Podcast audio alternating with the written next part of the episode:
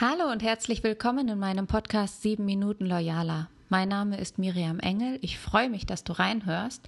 Und heute möchte ich darüber sprechen, warum Alternativen nicht illoyal sind. Wenn du mich schon etwas kennst, dann weißt du ja, dass bei mir ganz viel um Loyalität geht. Und jetzt muss ich ein bisschen ausholen, um das genauer zu beschreiben, denn wir kommen auch in diesem in dieser Folge, in dieser Episode nochmal aus der Konfliktecke und dann kommen wir auch zur Loyalität. Ein Konflikt ist eine Situation unterschiedlicher Erwartungen, die negativ erlebt wird. Soweit können wir mitgehen. Ne? Das heißt, daraus resultiert, dass die einen Konflikte dämonisieren, besonders die Harmoniesüchtigen. Sie denken, es dürfte keine Konflikte geben. Schau dich mal um. Wie gehen die Menschen um dich herum mit Konflikten um? Dann gibt es diverse Sprachstrategien, um Konflikte auszurotten. Zum Beispiel ist so in den letzten Jahren oft der Trend, wir sprechen nicht mehr von Konflikten oder Problemen, sondern von Herausforderungen, ja, was am Kern ja nichts ändert. Und dann gibt es diejenigen, die Menschen vor Konflikten verschonen wollen und entmündigen die damit im Namen des Beschützens. Und zuletzt gibt es noch jene, die Konflikte zu Tabus erklären und damit ein kommunikatives schwarzes Loch entstehen lassen, das sich immer weiter ausdehnt. Wir können, glaube ich, die gesamten Umgangsstrategien als konfliktscheues Verhalten zusammenfassen, ja? Und alles, was dieses Verhalten zutage bringt, ist Schwellenangst. Es entsteht Angst vor noch mehr Konflikt. Kann nicht der Sinn der Sache sein, ne? Denn wenn Konflikte als krankhaftes Symptom wahrgenommen werden, unterbleiben zukunftsorientierte Entscheidungen und Strukturen erstarren. Und nicht selten werden dadurch dann Fehlentwicklungen verursacht. Dazu kommt noch ein wesentlicher Punkt. Unterdrückte Konflikte binden Energie, die dann nicht für die originäre Arbeit zur Verfügung stehen. Es kann und sollte also niemals das Ziel sein, Konflikten auszuweichen oder sie zu unterdrücken und schon gar nicht im Arbeitsleben. Allerdings, Fakt ist, wer Konflikte lösen will, muss Alternativen aushalten. Entscheiden heißt verzichten oder etwas freundlicher ausgedrückt, wer sich für eins entscheidet, schließt etwas anderes aus. In unserer Wertewelt ist das oft verbunden mit einem Gewinner-Verlierer-Denken, entweder so oder so. Alternativlos wurde in der Vergangenheit schon tituliert, wenn etwas Ungewolltes oder Unangenehmes verschwiegen werden sollte. Und so manche Führungskraft betreibt viel Aufwand, um vergessen zu machen, womit sie sich nicht konfrontieren will. Wer das Ende der Diskussion will, verursacht vieles, um andere zum Schweigen zu bringen.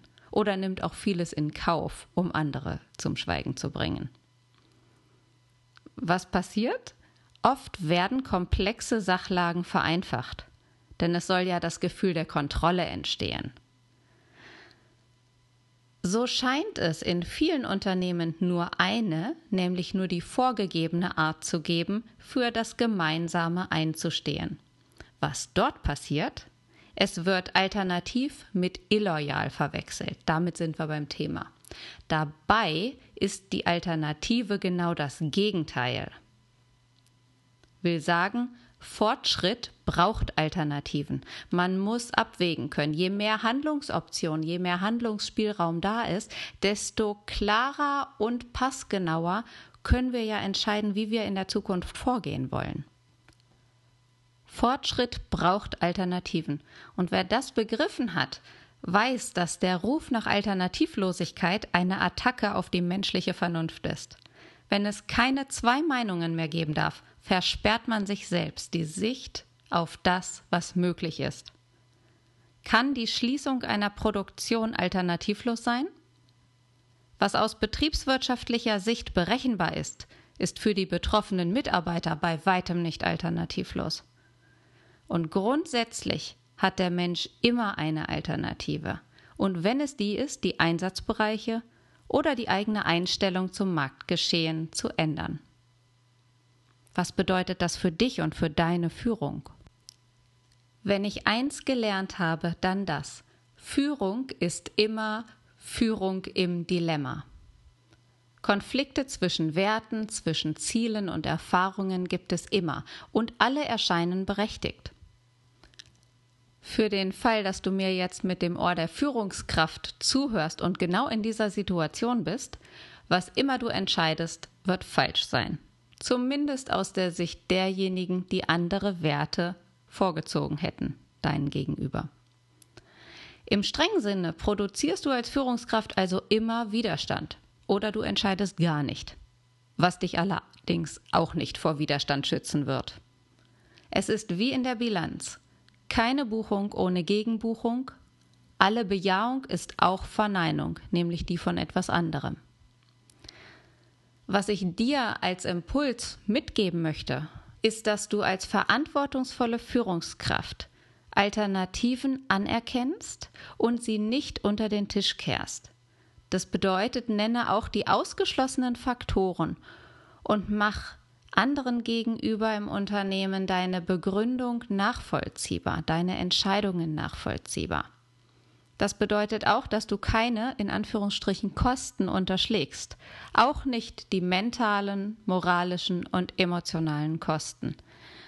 Benenne die Verlierer in dem Gewinner-Verlierer-Denken zumindest offen und vor allem bitte ich dich von meiner Seite um eines. Bezeichne bitte nie etwas als alternativlos. Alternativen sind Bestandteil der Loyalität, weil Loyalität zugrunde legt, dass es mehrere Sichtweisen auf eine Sache gibt, dass es unterschiedliche Weltanschauungen gibt und dass wir uns als Menschen im Miteinander bereichern und uns Wachstum ermöglichen, wenn wir uns so als ganze Menschen mit eigenen Sinnbildung, mit eigener Weltsicht betrachten. Ich wünsche dir eine starke Woche und hör bald wieder rein.